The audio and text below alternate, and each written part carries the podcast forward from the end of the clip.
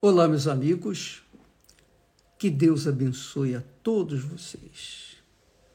Que o Espírito Santo venha iluminar as nossas mentes para que todos nós tenhamos um só espírito, um só pensamento, um só coração e estejamos todos num só corpo que é o corpo santo, sagrado do nosso Senhor Jesus Cristo, da igreja do nosso Senhor Jesus, a igreja espiritual, não a igreja institucional.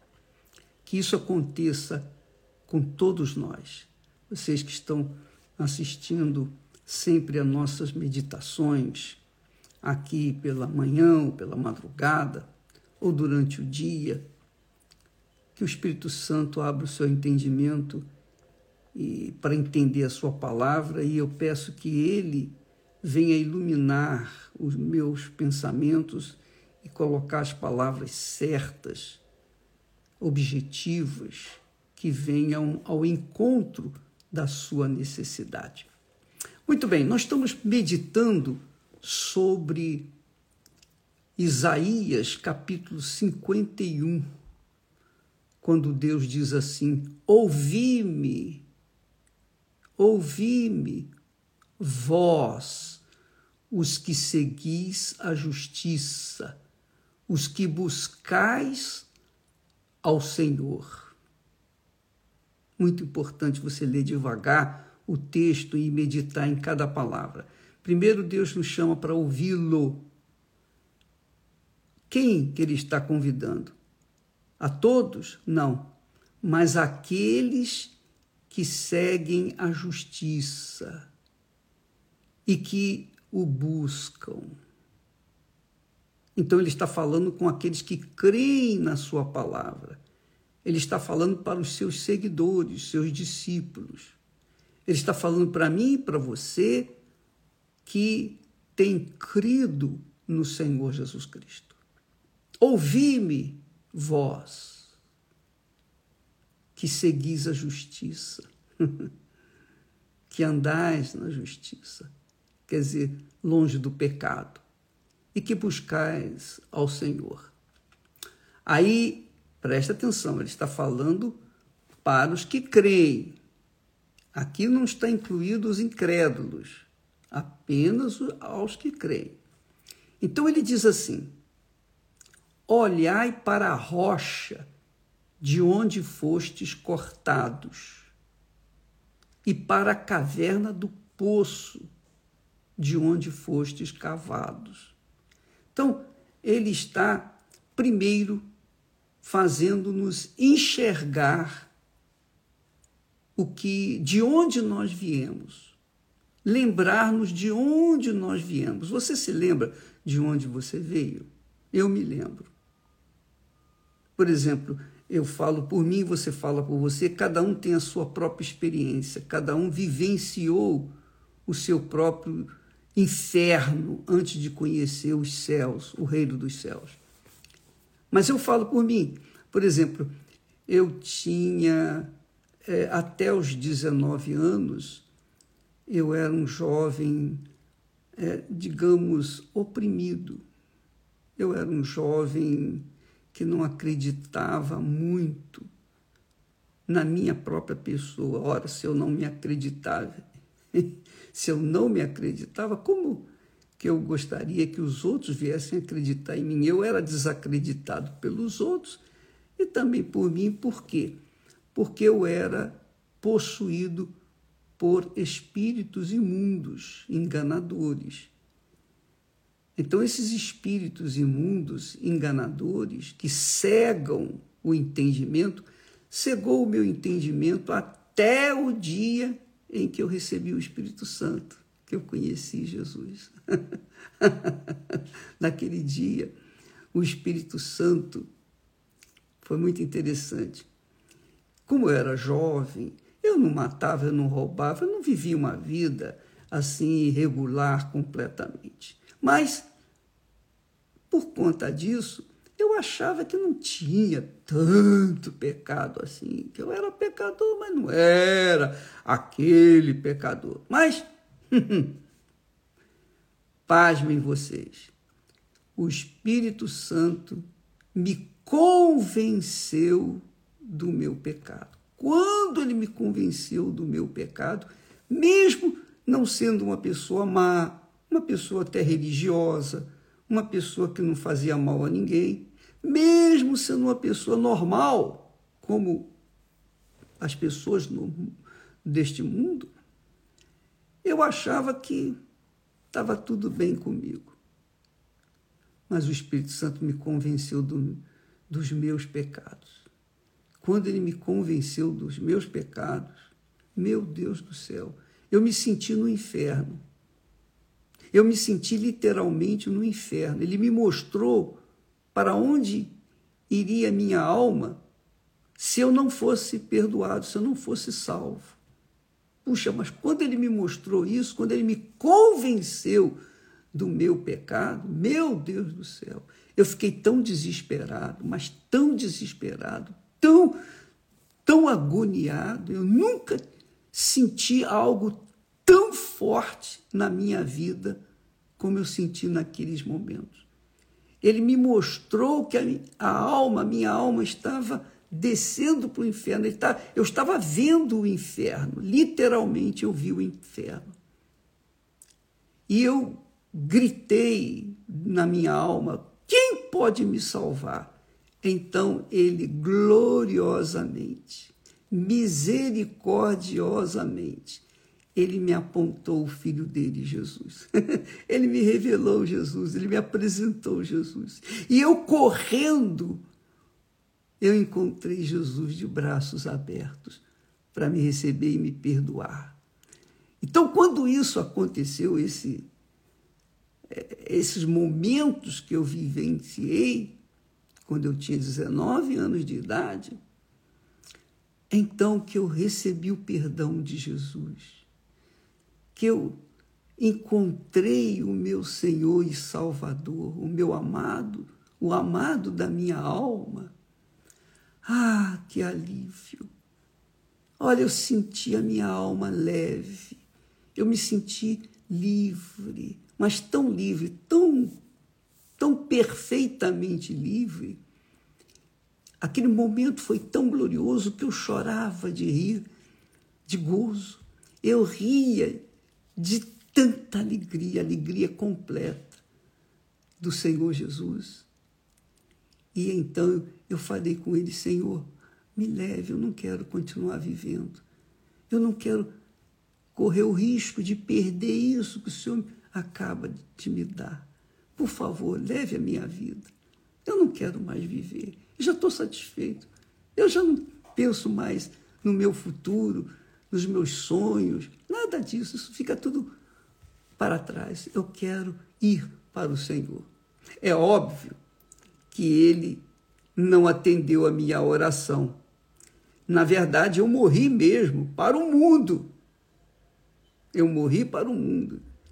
Eu virei as costas para o mundo, de tal forma que dentro de mim veio aquele desejo poderoso, forte, de comunicar, de transferir, de procurar dar para outras pessoas aquela riqueza incalculável do perdão de meu Senhor Jesus Cristo.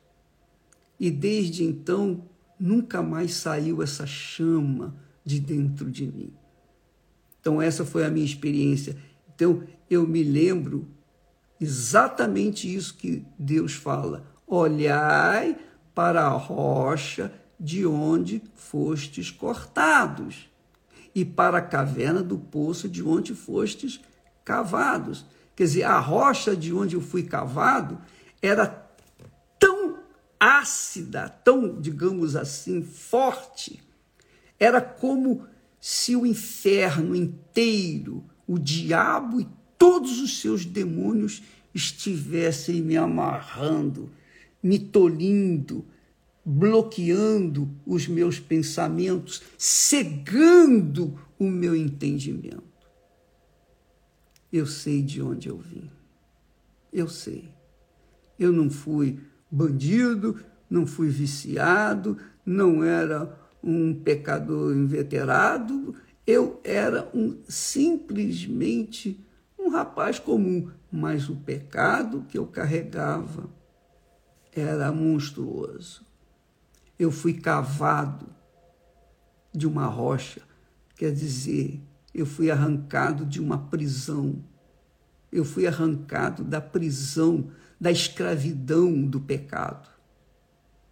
O diabo me mantinha preso nas suas garras e Deus me arrancou de lá. Eu fui, eu fui cortado daquela rocha do inferno. Eu fui cavado do mais profundo poço do abismo. Um poço sem fim, um poço sem fundo. Eu fui cavado. Então, eu lembro, e por conta de carregar essa lembrança contínua na minha mente, eu tenho o cuidado, eu tenho o cuidado para manter-me salvo até a minha partida deste mundo, ou encontro com o nosso Senhor Jesus. Então é por isso que nós sempre estamos fortalecendo a ideia da salvação da alma, porque quando a gente teme pela nossa salvação, a gente teme por Deus, a gente teme a Deus. Quando a gente não teme pela salvação da alma, é porque a gente não teme a Deus. Quando a gente vive uma vida é, irregular, uma vida sem, digamos, regras, sem leis, sem disciplina, sem ordem, é porque a gente não teme a Deus. Mas quando a gente submete a vida de acordo com a palavra de Deus, então nós tememos ao Senhor. Então Deus me fez olhar para a minha situação. Mas, o bispo, mas por que, que Deus o fez olhar para a sua alma? O tem feito olhar, guardar a sua alma, a salvação da sua alma? Se o Senhor já está salvo, já tem o Espírito Santo, verdade. Mas nós não podemos nos esquecer, minha amiga e meu caro amigo, que por conta da grandeza, da riqueza, da grandiosidade da nossa salvação, nós nunca podemos ficar com os olhos no futuro, querendo coisas grandes, grandiosas, queremos conquistar alguma coisa do mundo. Deus não me salvou. No meu caso, eu vejo assim: Ele não me deu o Espírito Santo para curtir o reino deste mundo. Ele não me deu o reino dos céus, não colocou o reino dos céus dentro de minha alma para eu gozar o reino da terra. Não, ele me deu o Espírito Santo para eu manter-me vivo, salvo por toda a eternidade. E por conta disso, eu não posso me esquecer dos meus princípios, do, do, do que eu era, do que, do que aconteceu comigo. Eu não posso me esquecer da rocha de onde eu fui, ca, ca, é, como se diz, cortado. Eu não posso me esquecer da caverna, do poço de onde eu fui cavado, de maneira nenhuma porque tendo isso sempre em mente, eu vou cuidar cada vez mais da minha salvação, mantê-la em dia, fugindo do pecado, fugindo da injustiça, fugindo do que é errado. E como Jó, Deus falou para Satanás: De onde vens? Ele disse: De rodear a terra. E Deus então chamou a atenção, falou para Satanás: Observaste o meu servo Jó, homem íntegro, reto, temente a Deus e que foge do mal ou do pecado. Então, Deus honrou Jó perante a cara de Satanás. Porque mesmo sendo homem, mesmo sendo de carne e osso, Jó manteve-se no caráter que agradava a Deus. E Deus o salvou, e Deus o guardou, e Deus o protegeu, e Deus o honrou. Então, Deus aqui, nesse texto, ele diz primeiro para a gente ouvi-lo, quer dizer, nós que o seguimos, que seguimos a justiça, que buscamos ao Senhor. Mas em seguida ele faz nos lembrar de onde nós viemos, onde nós estávamos. Você se lembra onde você está? Claro que você se lembra. Você sabe quem você era. Você que está aí assistindo essa programação, você sabe, você era uma pessoa perdida, não é? Fala a verdade você estava desorientado, você queria acabar com a vida, você queria se matar, você não queria mais viver, você fez das tripas coração para tentar é, realizar os seus sonhos e só cada vez mais você se afundava no poço que você estava. Depois o Senhor Jesus foi poderoso para arrancá-lo desta rocha do inferno, dessa escravidão do pecado o Senhor Jesus o arrancou, o tirou, o cavou daquele poço profundo e o trouxe à salvação. Mas você desdenhou isso. Com o tempo, você esqueceu do que você era. E aí você se voltou para viver esse mundo podre que o levou, que o fez sentir as injustiças, o erro, o pecado e que desagradam a Deus. Mas você você se esqueceu do seu passado triste e daquilo que Deus fez na sua vida e agora você está aí sozinho, desigrejado. Ah, eu eu vou seguir a Deus a minha maneira, eu vou ler a Bíblia, eu vou orar. Isso você vai fazendo, fazendo até o momento que você cansa. Sabe por que você cansa? Porque você deixa de ter aquilo que se chama ouvir a palavra de Deus. Você pode ler a Bíblia, mas não ter ouvidos para ouvi-la. Você pode entender o texto, mas não ter ouvidos para compreender, discernir o que, que o Espírito Santo está falando para você. Então, cedo ou tarde, você vai desanimar e vai largar a Bíblia de lado também. Assim como você deixou a igreja, assim como você deixou a comunhão dos santos, assim como você saiu do reino de Deus. Você sabe que a igreja do Senhor Jesus é o reino de Deus aqui na terra. E o reino dos céus é quando a gente morre e alcança a salvação eterna.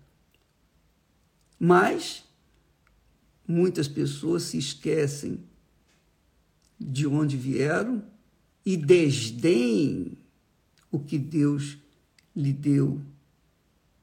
Essa é a verdade. E por isso estão sofrendo, estão gemendo, mesmo dizendo-se crentes em Cristo Jesus. Então Deus fala assim: olhai para Abraão, vosso pai. Olhai para Abraão. Então, quando você olha para Abraão, Deus está falando: olhai o meu servo Abraão, o modelo de homem que me agrada. Olhai para Jó, olhai para Daniel, olhai para Noé, homem justo. Então, quando Deus nos manda olhar, é para nos é, digamos assim, ver no espelho desses homens se nós estamos é, compartilhando o mesmo caráter, os mesmos objetivos, os mesmos sonhos. Amanhã vamos continuar falando sobre isso, porque o caráter de Abraão o fez resistir, resistir à oferta que o rei de Sodoma, que representa que representava o diabo, fez com ele. Olha, pode ficar com, com todo o ouro, com todos os despojos. Eu só quero os homens. Quer dizer, o diabo só quer a alma das pessoas. Dinheiro, riqueza, isso aí, ele não precisa nada disso. Ele só quer a alma. Minha amiga e meu caro amigo, olha para Abraão. Abraão disse: Não, eu levantei a minha mão para Deus e jurei que eu não tomaria nada de ti, para que você não diga que eu enriqueci a Abraão. Não, a minha riqueza vem do alto. Se Deus quiser me fazer rico, eu vou ser rico neste mundo economicamente. Se Deus quiser que eu seja pobre, eu vou ser pobre neste mundo e vou ficar feliz. Não importa o que Deus me ofereceu, o que Deus me der, o que Deus colocar em minhas mãos, eu vou agradecer, eu vou dar graças, porque a maior riqueza que Ele pode me dar é o que Ele já me deu, é o seu Santo Espírito. Com o Espírito Santo, é impossível não arrebentar. Presta atenção. Quando a pessoa tem o Espírito Santo, é impossível ela não ser feliz. Impossível ela não ser feliz. Impossível. Mas quando não tem, ela fica dando cabeçadas por aí, infelizmente. Deus abençoe a todos. Amanhã estaremos de volta. E não se esqueça, não se esqueça do nosso compromisso da oração de pijama. oração de pijama, porque no Brasil o horário é três horas da madrugada. Três horas da madrugada de sexta para sábado. Quando a gente fala madrugada de sábado, é a madrugada de sexta para sábado. Quando a gente fala madrugada de domingo, é de, sábado para domingo. Então, madrugada de sábado, que muita gente não entende, não tem é, percepção disso. Então, neste sábado, às três horas, não é a meia-noite, não é uma hora da madrugada de sábado, não é duas horas da madrugada de sábado, são três às três horas da madrugada de sábado, horário quando você deve estar de pijama. Então, nós vamos fazer a oração de pijama para o recebimento do Espírito Santo. Deus abençoe a todos. Quem crê, vem. Quem não crê, fica de lado. Quem crê, sacrifica. Quem não crê, não sacrifica. Deus abençoe em nome do Senhor Jesus. Graças a Deus.